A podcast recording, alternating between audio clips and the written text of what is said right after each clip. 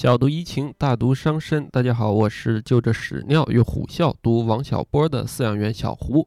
今天这期节目，我们一起来读马家辉老师的作品《鸳鸯鲁擦谁鸳鸯六七四》。说起马家辉老师，可能会有一种既熟悉又陌生的感觉。说熟悉，是因为他之前参加过很多的电视节目，最著名的是那个圆桌派。然后优酷之前出过一个纪录片叫《文学的日常》，马家辉老师在那个里面也有一期。同时，马家辉老师他自己也经常出没网络平台，在网上去发一些他的视频，甚至录播课。说陌生，可能是因为他算是一个比较年龄大的写作者，他从很大年纪之后才开始写自己的第一部长篇小说《龙头凤尾》。第二本小说就是我们现在读的这本《鸳鸯六七四》。按照马家辉老师自己去说，他打算写一个香港黑帮三部曲。第一本《龙头凤尾》大概是从一九零零年左右讲到三四十年代的一个故事。第二本《鸳鸯六七四》是从三十年代末一九三七年讲到一九六七年的这么一个故事。第三本目前还没有写好。大概是从六七十年代一直讲到一九九七年香港回归，所以从这个时间脉络上，我们也可以看得出来，他所描述的香港社会是一个在英租界时期英国人统治下的一个香港。我自己在读各种作品的时候，始终对“三部曲”这个词是抱有一定的怀疑。我觉得一个作家他想描述一个时代，或者想讲一个比较大的命题。那这个命题未必能被很准确地分成三份儿，但是有很多大家大师，他们是以三部曲去出名的，所以我经常看到有一些人他说：“哎呀，我想写一个三部曲，我想做一个三部曲式的作品。”的这个时候，我觉得他们那种追逐名利的欲望，可能要远远大于他表达自己所思所想的这种欲望。但是马家辉老师在这本书当中，其实毫不掩饰地说了这一点。他说：“我想写一个香港黑帮三部曲的原因，是因为好像写三部曲的作家和他们的作品都很容易成为经典，比如说巴金。”之后，马家辉老师自己也去说了这个问题，因为他们家族好像有遗传的什么病啊这些东西，再加上他又是年纪很大才开始写小说。所以他说，可能第三部还没写完，他他人就已经没了。但是他会努力把这个三部曲先去写完，去把整个这一个他想要描绘的香港社会去写完。假如说这三部曲写完了之后，他还健在、生龙活虎、活蹦乱跳的话，他可能还要会去写第四部、第五部，把这个他所想描述的东西一直描述下去。说回到《鸳鸯鲁擦 C》这一本书，在这本书的简介当中，他也介绍了鸳鸯六七四是个什么意思。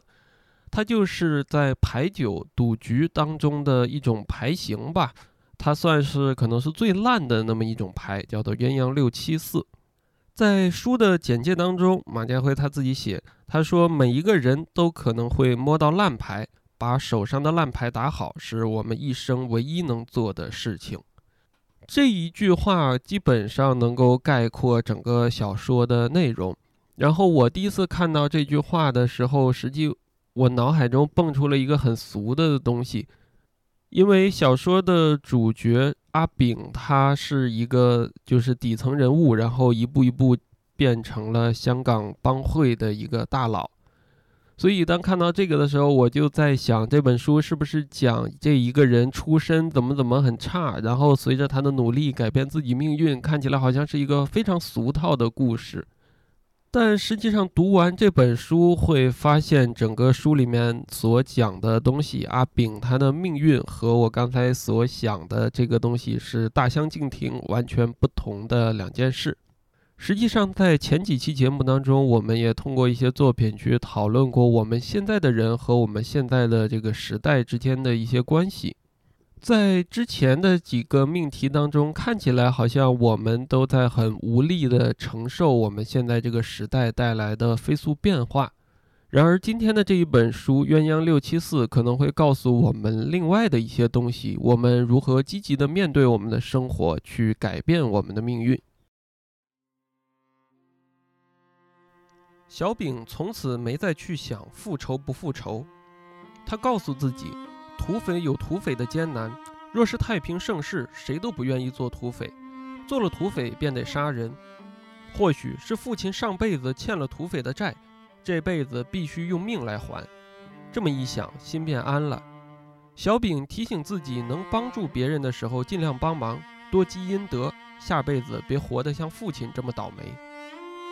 小丙也由此发现了一种强大的力量，转换了念头，命运便也转了。倒霉有倒霉的理由，有些理由你是知道的，有些理由是你想破了脑袋也无法得知的，有些理由或因前世。有些理由或因今生，谁都不希望走霉运，但谁都控制不了。可是如果有本领把霉运想象的没那么霉，便是占了霉运的便宜，从霉运里赚到了利钱。这样的好生意，精明的小丙乐意去做。命运好坏他无法掌控，但他非常擅长自找好命。像他母亲的提醒，无论发生什么坏事。你都要想办法把事情变好。《鸳鸯六七四》这本书在我看来，可能分为两条比较重要的线索吧。一条是阿炳他如何就是跟各种老大，然后通过自己的努力，也有老大的提携，逐渐走上了香港新兴社大佬的这个位置。另一条线索就是阿炳和他的老婆阿冰汕头九妹之间的爱情故事。说实话，这本书虽然被定位成香港黑帮小说，也是马家辉香港黑帮三部曲当中的一部，但是我在读它的过程当中，对于黑帮啊那种情谊啊那种感觉，好像并没有很深刻。反而是阿炳和阿冰他们之间的爱情情感问题，我读的时候是很共情的。当时我觉得是不是我这个人比较事儿多呀，然后有点粤语反骨仔那个意思，反骨仔。直到我在准备这期节目的时候，看了马家辉老师的一个采访吧，他介绍这本书，他说我这本书看起来是一个香港黑帮的故事，但是我要告诉你一个秘密，它其实是一本爱情小说。这个时候我才明白，原来我的那种感觉，并不是因为我有什么问题，而是作者在写作这本书当中的时候，他本身就花了非常多的笔墨在描述情感上。那既然是一本小说，我们也简单介绍一下整个这本书的故事内容。在阿炳走上帮会大佬的这个线索当中，我觉得主要可以分为三个部分。第一个部分就是阿炳从他的原生的这个家庭，然后他的出身的那个阶层当中，他开始混迹于这种帮会堂口之间，慢慢的结识了这个大佬陆南才。陆南才也是马家辉第一部小说《龙头凤尾》当中的主角。在与陆南才相处的过程当中，阿炳也受到了陆南才的提携。逐渐开始走上了他的帮会生涯。这里需要说的一个事情是，陆南才这个人在小说《龙头凤尾》当中，他有一个很重要的形象，就他不光是一个香港黑帮孙兴社的老大，他同时还是一个男同性恋。作为黑帮老大，他同性恋的这一重身份显然是一个秘密。同时，对于陆南才来说，他可能也没有办法去很肆无忌惮的、自由的去表达自己的感情。所以在《龙头凤尾》当中，还有一个人物叫张迪晨，就是他跟陆南才之间的一些情感问题。当然，陆南才的这个问题是一个秘密，这个秘密呢，阿炳他是知道的。这件事也成为阿炳在帮会这一条线索当中的一个伏笔。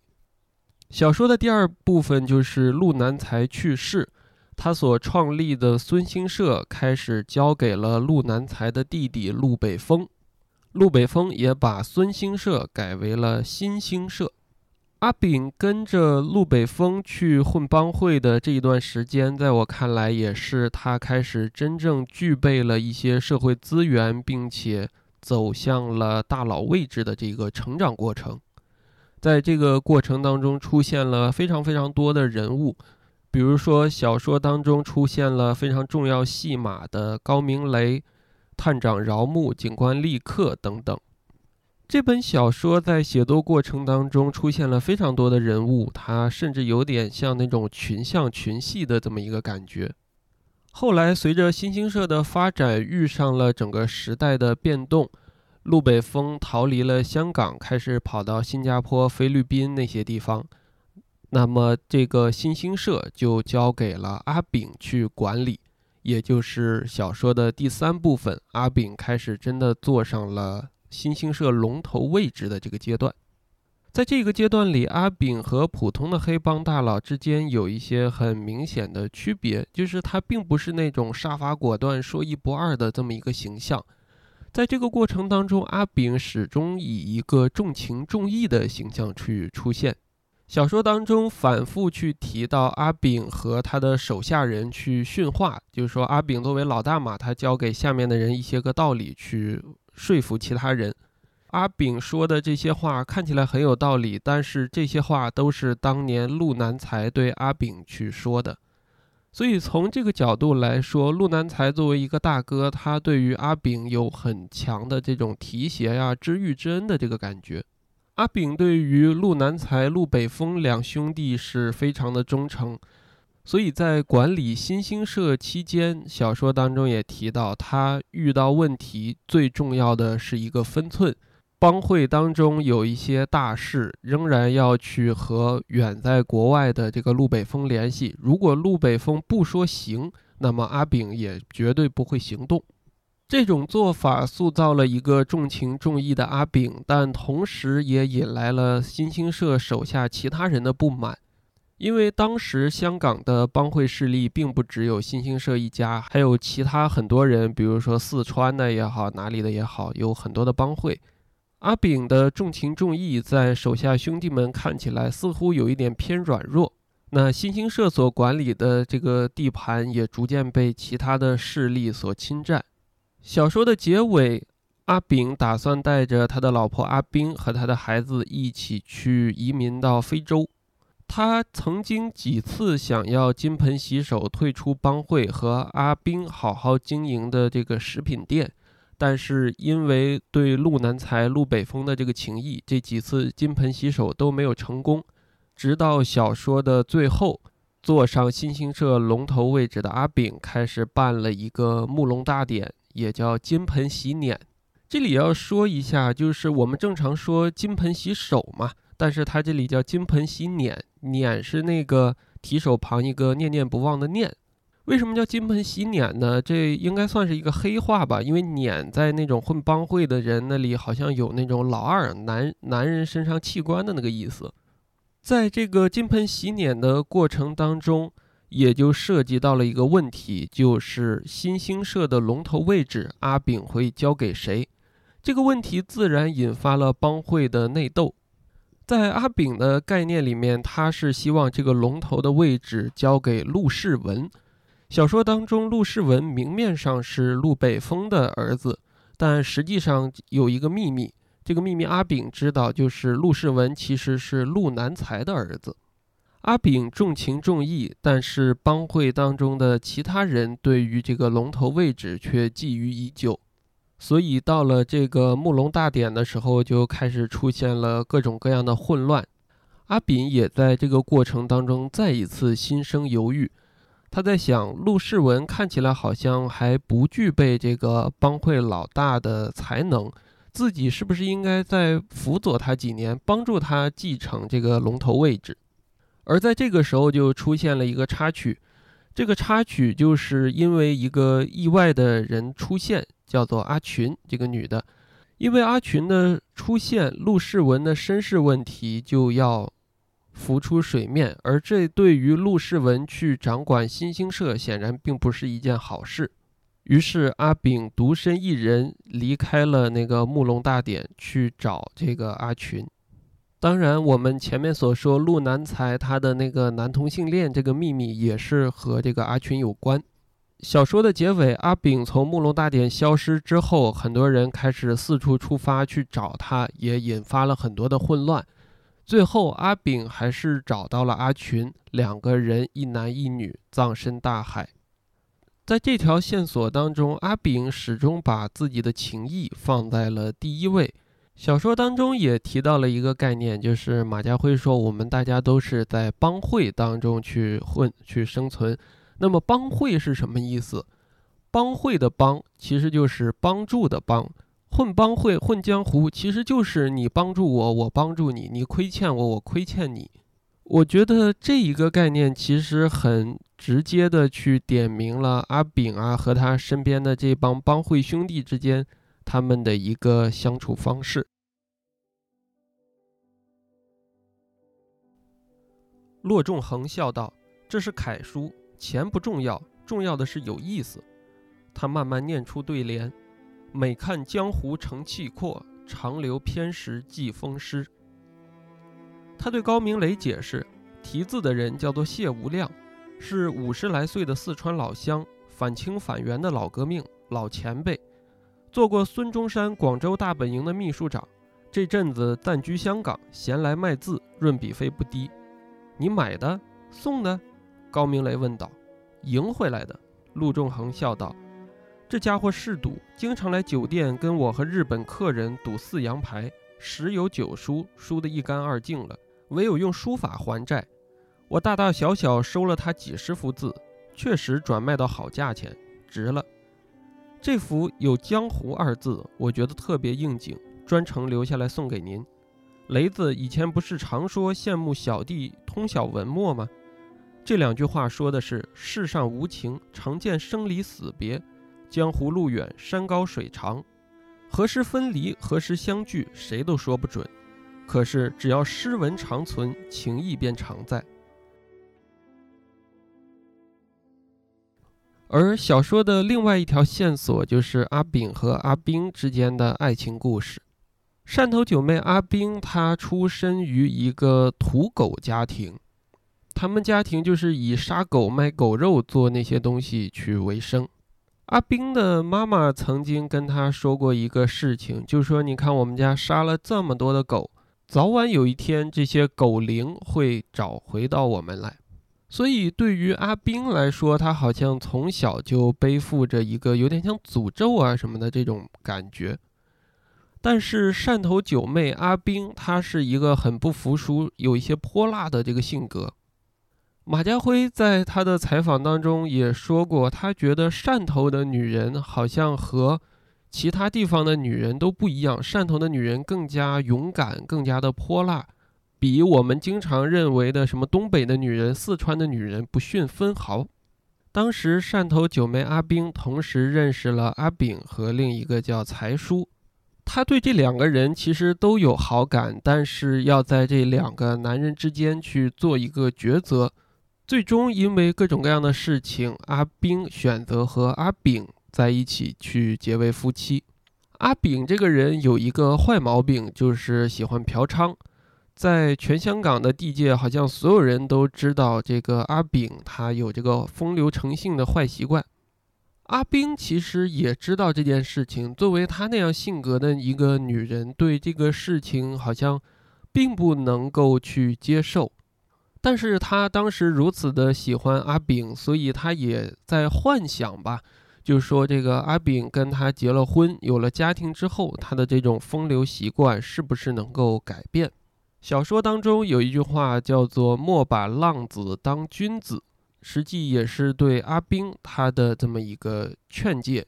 阿炳当然没有改变，但是阿炳也在和他的相处过程当中逐渐接受了这一点。阿炳重情重义，他也知道汕头九妹阿冰的心意，所以他也从来不把外面的那些风流事带回到家里，就有点隐瞒的这个意思。阿冰和阿炳两个人，他们的生活和性格，正如他们的名字一样，一个是水，一个是火，水火不调和。在他们结婚之前，阿冰还去香港上环的文武庙求了一个签，签文里面有那个很著名的诗，其实有点像判词的那个意思了，说鸳鸯飞入凤凰窝，莫听旁人说是破，自是良缘天配乳，不调何处也调和。阿斌用焦急的眼神催他说下去，像是手边搁着一本书，他慢条斯理地翻开其中一页，抬一下眼镜，阴声细气地念出：“第三十八签求姻缘。”听清楚了，签文是这样说的：“鸳鸯飞入凤凰窝，莫听旁人说是破，自是良缘天配乳，不调何处也调和。”阿斌一头雾水，急忙道：“哎呦，先生，到底是调和亦或不调和？”像是和尚签书，模棱两可地说：“那得看姑娘你自己要不要调和。”阿兵识相，立即掏出一元交到相士手里，问道：“该怎么做？不要又该怎么做？”相士咳了一声，接过钞票道：“既是前世相欠，不要也得要，所以关键是调不调和。至于法子。”其实千意已经说得明白，莫听旁人说事破，不必理会闲言碎语，也别理会对方做了什么说了什么，关键是你自己要要，不仅与旁人无关，其实亦与对方无关，要靠自己，那还说什么上上签？阿兵嘟嘴道：“非也非也，上上签并非指你躺着便可享受珍馐百味，就算是把饭菜送进你嘴里。”你也得咬它吞它，这都要花力气。只不过这力气花得高兴，世间姻缘莫非如此，讲究的只是这个地方。相士道，伸手一指胸口，万法唯心，夫妻男女都离不开这法门。求签很明显是命运的一个象征，在这本小说当中，非常多次的出现了人和命运之间的关系。就好像小说简介当中说的那种，遇到烂牌怎么办？把烂牌打好是唯一的办法。阿兵也在这个过程当中逐渐学会了什么叫做不调和处也调和，逐渐学会了怎么把烂牌打好，和他选择的这个少牙饼阿炳去很好的相处生活。他们的爱情故事之间有一个插曲。这个插曲就是因为一个人的出现，叫做高明雷。高明雷和少牙炳阿炳应该也算是兄弟朋友的一个关系。高明雷他是香港另一个帮会的领袖，大概是这么个角色。当时阿兵打算去开一个食品店、一个饭馆，就请到了高明雷帮忙。两个人之间也产生了一种非常暧昧的关系。这似乎是阿炳、阿兵他们婚姻当中面临情感危机最严重的一次，因为过去阿炳他虽然说在外面风流成性，但是他的心还是牵挂在阿兵身上，他也从不把那些东西带回家里。而这一次，阿兵遇到的问题可能是：哦，我自己的心，我好像已经喜欢上这个高明雷了，这样的一种感觉。小说当中很经典的一场戏，就是高明磊和阿兵的这个独处。在这个独处过程中，两个人面对自己这种比较暧昧复杂的情感，最终都还是选择了收手。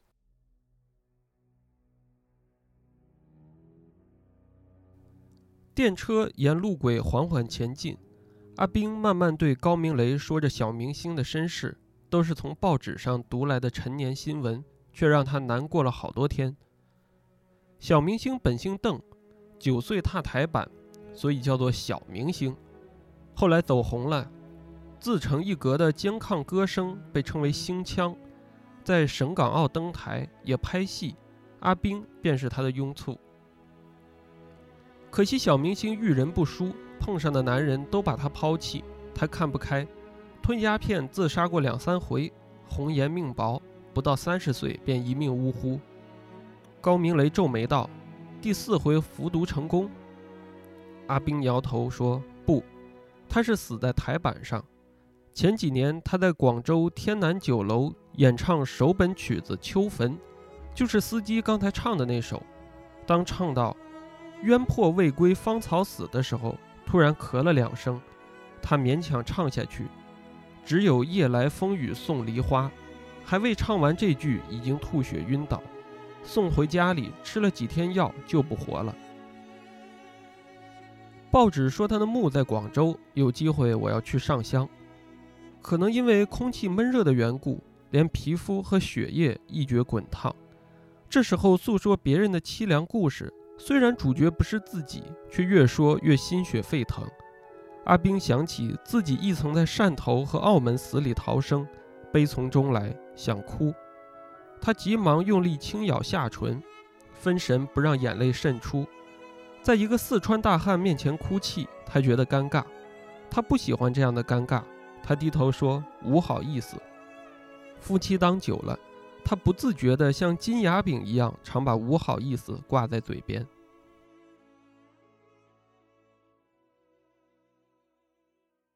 当我在读到这个片段的时候，其实并没有格外的感觉到他们之间的有点像浪漫爱情啊那种感觉，反而更多的是一种比较压抑的感觉。阿冰在和高明雷独处的过程当中，始终心系着邵雅炳，对于自己现在的行为，有时候是那种不知对错的感觉。他觉得自己的行为好像是错的。但是跟着自己心走的话，又确实朝这个方向走，不知道怎么办。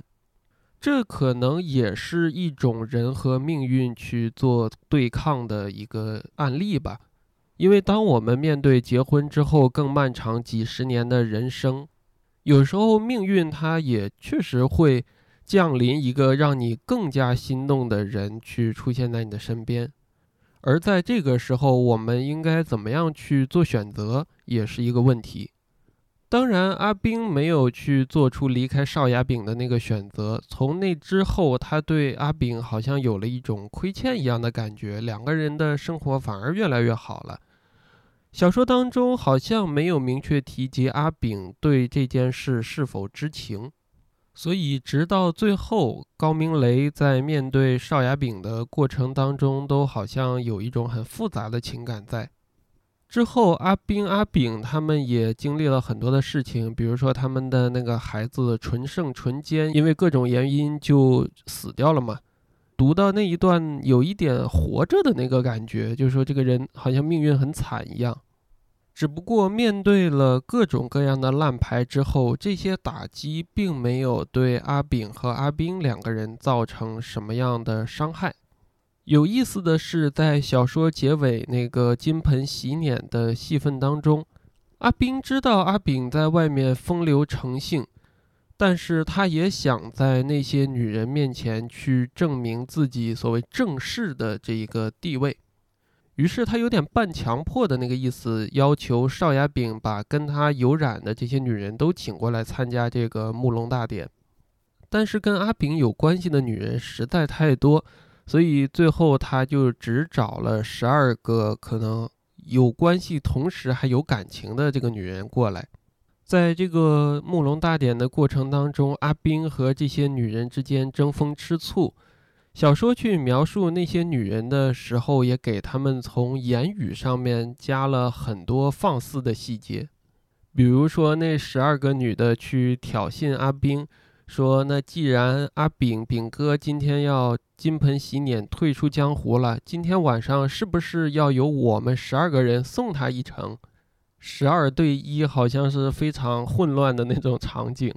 当然，金盆洗脸这个仪式上也出了很多问题嘛。我们刚才说过，所以这帮女人之间的争风吃醋、这种斗嘴，很快也就消失掉了。因为那些，因为那些十二个女人，她们也并不是真的想怎么样，他们就是过来斗斗嘴、气一气这个阿炳，是这么个意思。小说的结尾，阿炳出去找阿群，为了隐瞒陆世文的身世，而另一边。阿兵坐在这个家里面，开始招呼着各种弟兄去找阿炳。阿兵不明白阿炳为什么会在如此重要的时刻离开自己。他当然不知道陆世文、陆南才、陆北风他们之间的关系。他只觉得可能又是阿炳心情极度好，或者心情极度不好，跑在外面去风流一下，很快就会回来的。直到阿炳和阿群去沉入大海的时候，阿炳还在那里说：“说阿斌，不好意思，我和另外一个女人死在了一起，尽管这里是大海而不是床上，带着这种很愧疚的感觉。”小说的结尾，阿炳已经死了，他的尸体沉入大海，谁也没有办法找到。阿兵没有办法实现当初的诺言，为他风光大葬。但是对于阿兵来说，尸体没有找到，就意味着阿炳还活着。所以他在自己的家里面每天求签，每天去开开门看一看，期待着阿炳的回来。这本小说是阿炳和阿兵两个人情感的小说。这本小说也是阿炳和阿兵。他们在那个时代，在那个社会环境下，不断的与自己命运做抗争的这个故事。阿兵在小说当中说：“狗灵啊，狗灵，你们意志这么顽强。好的，可是我是阿兵，不见得会输给你们。你们以为这样就可以把汕头九妹打垮？休想！我还活着，我要活着，看你们这些畜生能把我怎样。”阿炳和阿兵，以及在这本书过程中出现的陆南才、陆北风、高明雷等等等等人，在马家辉的笔下，他们都只是香港那一个大时代下的缩影。可以说，他们每个人都摸到了各种各样的烂牌。然而，他们相信，把烂牌去打好，是我们这一生唯一要做的一件事情。我不知道这算什么，这算是我们与命运在做抗争吗？或者是我们像尽人事听天命一样和命运达成了一种和解？亦或者是我们在认清了命运的本质之后，就逐渐放下了心中的担子，能够更好的生活？佛教里面讲，人生有八苦：生老病死。求不得，怨憎会，爱别离，五阴盛，如同少牙饼一样。我们的人生就是在这八苦当中逐渐去修行，逐渐去挣扎。然而，这种挣扎当中，更多的是对未来的一种期盼和寄托。每天早上，阿兵起床后做的第一件事。是亲自到睡房和客厅的神台前上香，门外的地主牌位也要给。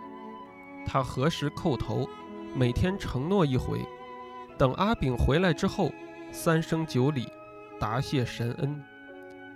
大门外沿上方贴有一对红色纸鸳鸯，好多年了，年复一年，月复一月，旧了变换，再旧再换。湾仔汕头街的房子便是他们的凤凰窝，终有一日，当飞得累了，会的，总有一日，阿炳会回来的。